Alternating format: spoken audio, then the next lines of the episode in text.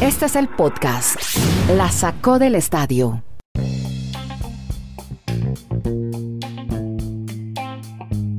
Hola, ¿cómo le va? Episodio 557. Aquí estamos streaming haciendo este podcast diario sobre deportes americanos. Lo hacemos desde tres puntos de América, Estados Unidos, en Bristol, Kenneth Garay, en la ciudad, en el uh, municipio del Retiro, en Colombia, está Dani Marulanda y Andrés Nieto Molina desde Santiago de Chile. Y hoy vamos a ponerle etiqueta a otra vez en mayúsculas y dorado, Shohei Otani. Lo mismo que los Yankees. Vamos a ponerle una etiqueta a Escobas con Yankees. Ya eso nos va a contar Garay. Aaron Rodgers, despedida a NFL, vacunados.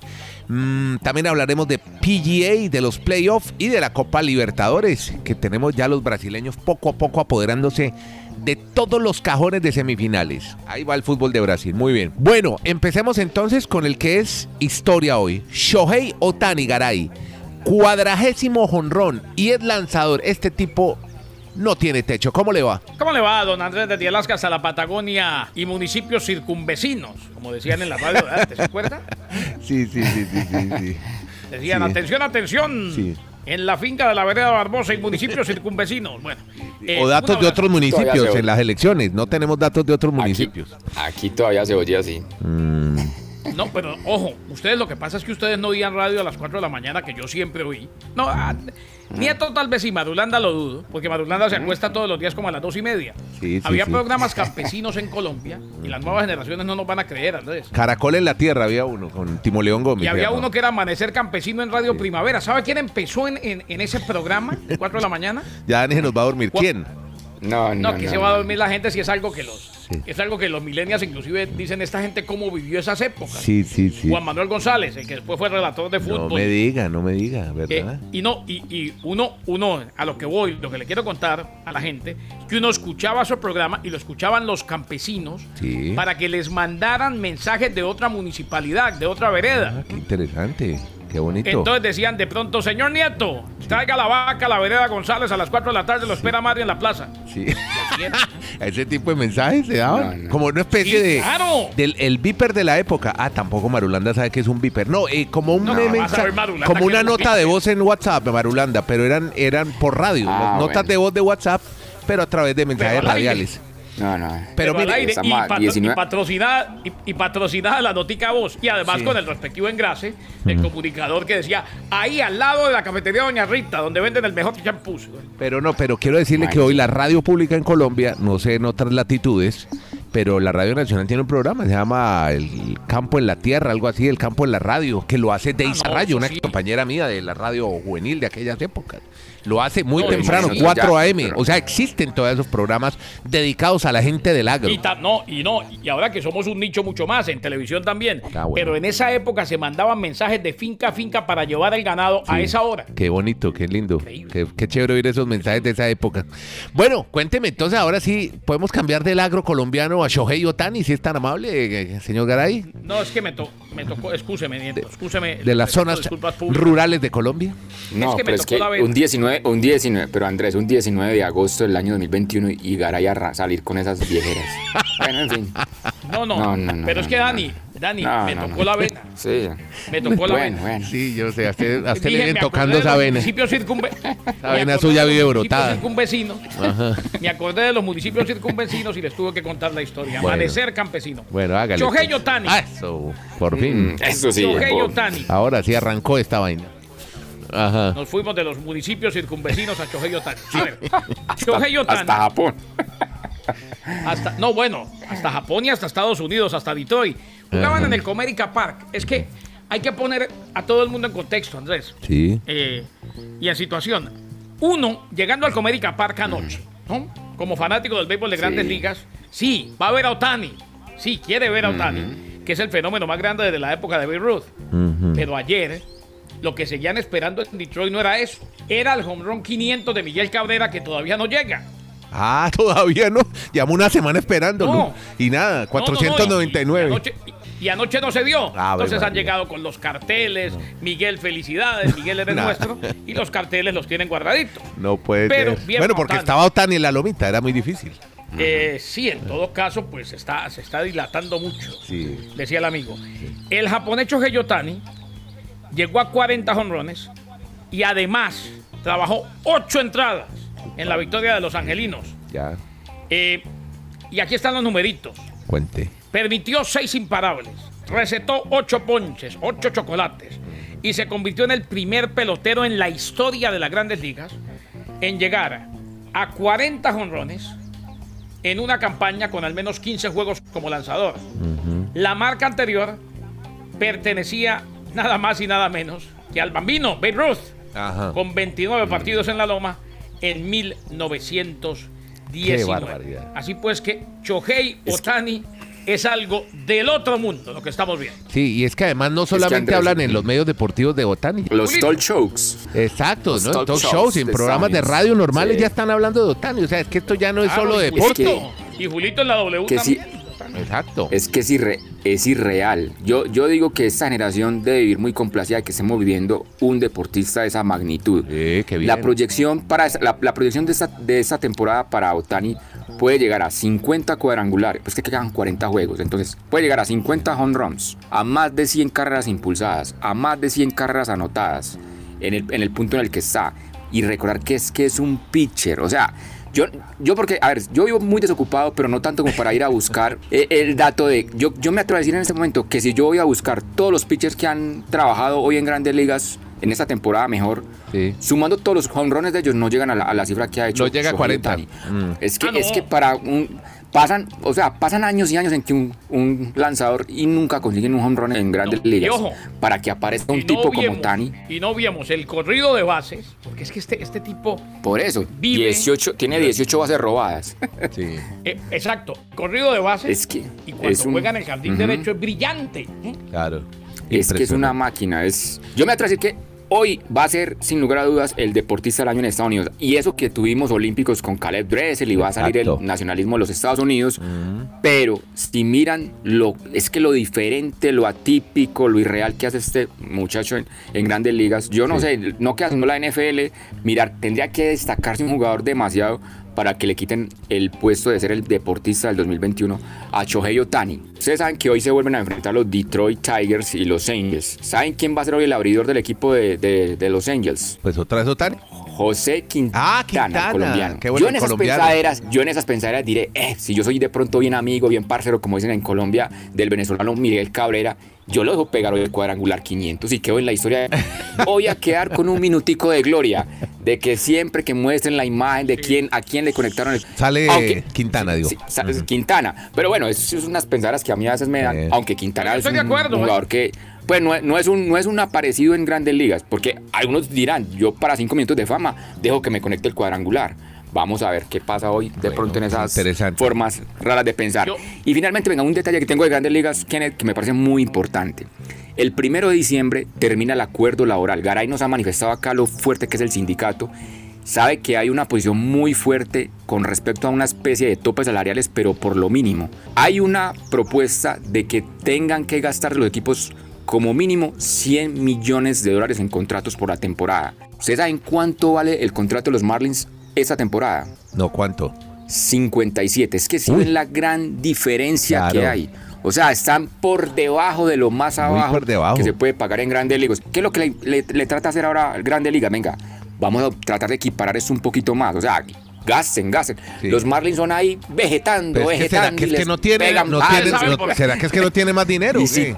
No, no, No, pues entonces para que entró, Expli- si, si tienen pues, explíquele a Andrés por qué lo. Dele, dele.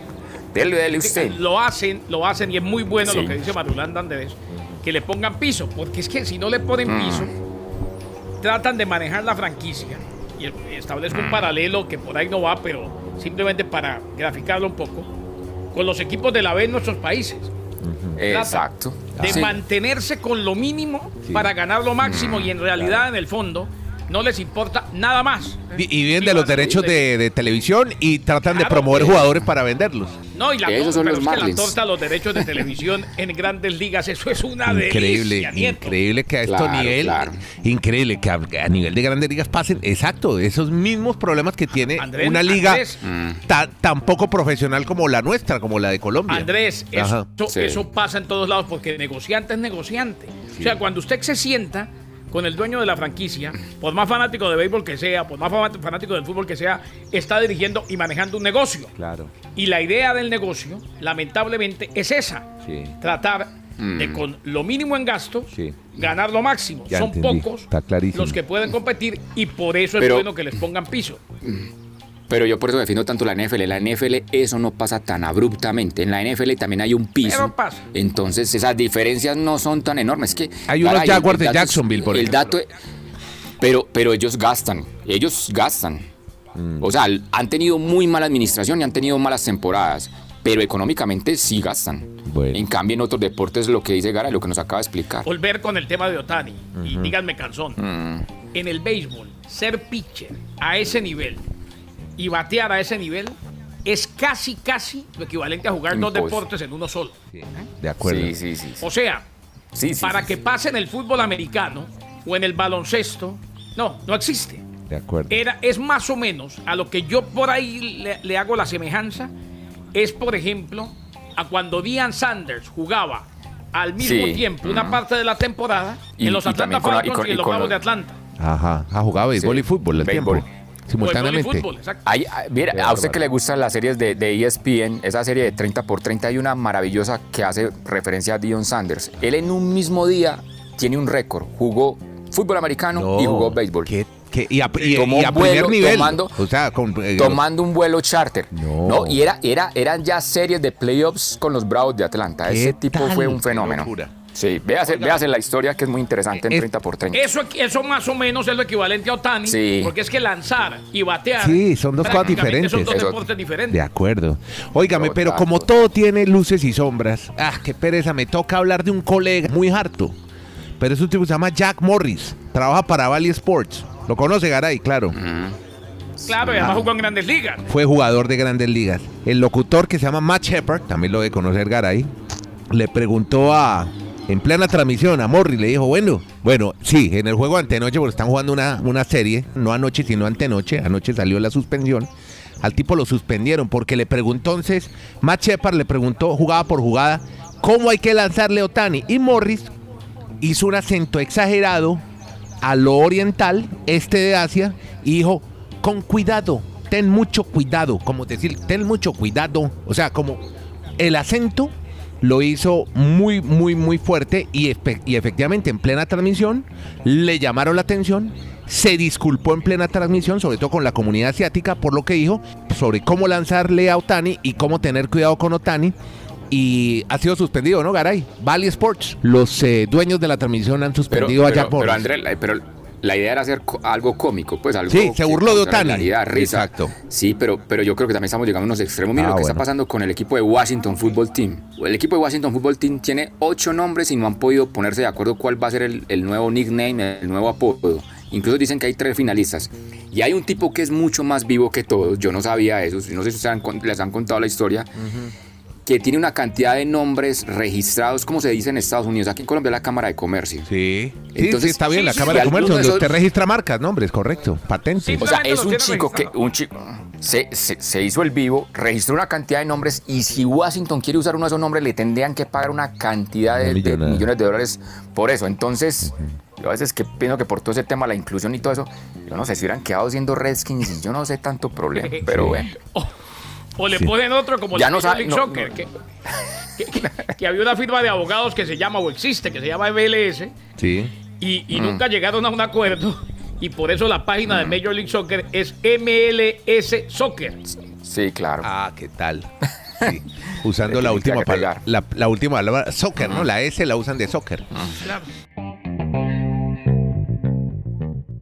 Bueno, muy bien. eh, casi todo este episodio y muy merecidamente se lo hemos dedicado a Shohei Otani. Ahí rápidamente vamos a contar eh, más historias, más rolletes que han pasado. Por ejemplo, en la Major League Baseball tenemos lo de los Yankees, hombre, que ya le ganaron definitivamente sus tres juegos a los Medias Rojas de Boston, Kenny Garay, y ya son segundos en su división. Hombre, y Andrew Haney cumplió con una gran tarea, Andrés, en la lomita.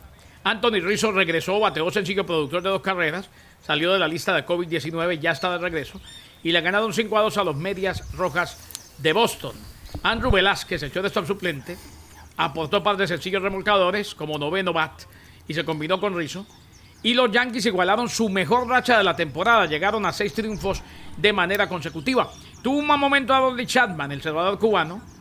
Eh, acaba de salir de la lista de lesionados y Aaron Bull lo tuvo que retirar con dos outs en el noveno capítulo y dos hombres en pase. Al final, pues lograron concluir los Yankees de Nueva York con Lucas Luis que, retiró a Kevin Plucky con una rola registrando su tercer rescate en las mayores. Así pues que el triunfo fue para Kenny, la derrota para Nick Pivetta y los Yankees barrieron a los medias rojas de Boston. Estos Yankees parecen imparables en el momento justo. Vamos a hablar de un eh, bateador, de Freddy Freeman. ¿Qué fue lo que le pasó, Dani?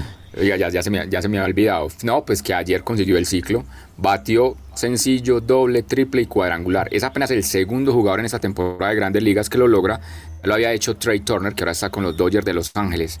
Este bateador se ha convertido en la pieza clave de los Bravos de Atlanta. Desde que empezó a batear, este equipo ha logrado el primer lugar de la división este de la Liga Nacional y ayer entonces pues fue la gran figura en el juego frente a los Marlins de Miami, Don Freddy Freeman con su ciclo, bateando obviamente de manera brillante toda la noche. Complementando lo de Freeman, la historia madulanda también tiene que ver con la esposa. Cuando lo entrevistan después del partido, es el segundo ciclo de Freeman Sí. en su carrera, como decía Marulo, eh, y le preguntan, dice, vea, yo a la que le quiero dar las gracias y todo el mérito es a mi esposa.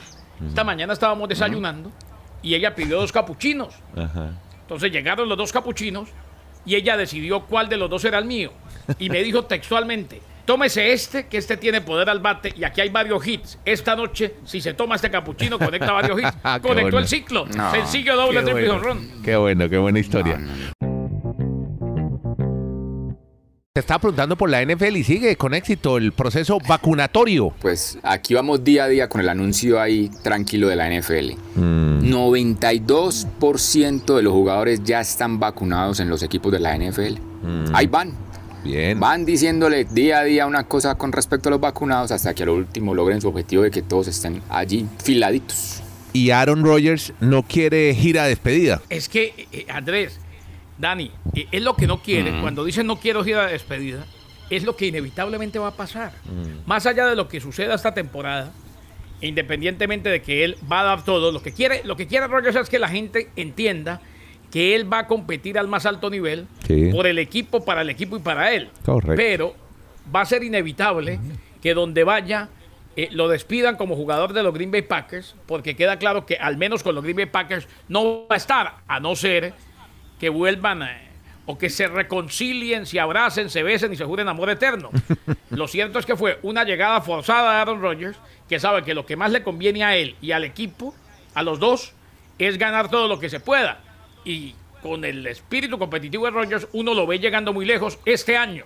Es el MVP, pero va a ser muy difícil. Así lo diga, lo rediga, lo recontradiga y alquile el New York Times para decirlo todos los días, que no le hagan o que no le digan Que que, no se está quiere despidiendo donde quiera despedida. Podcast La Sacó del Estadio. En Twitter, arroba La Sacó Podcast.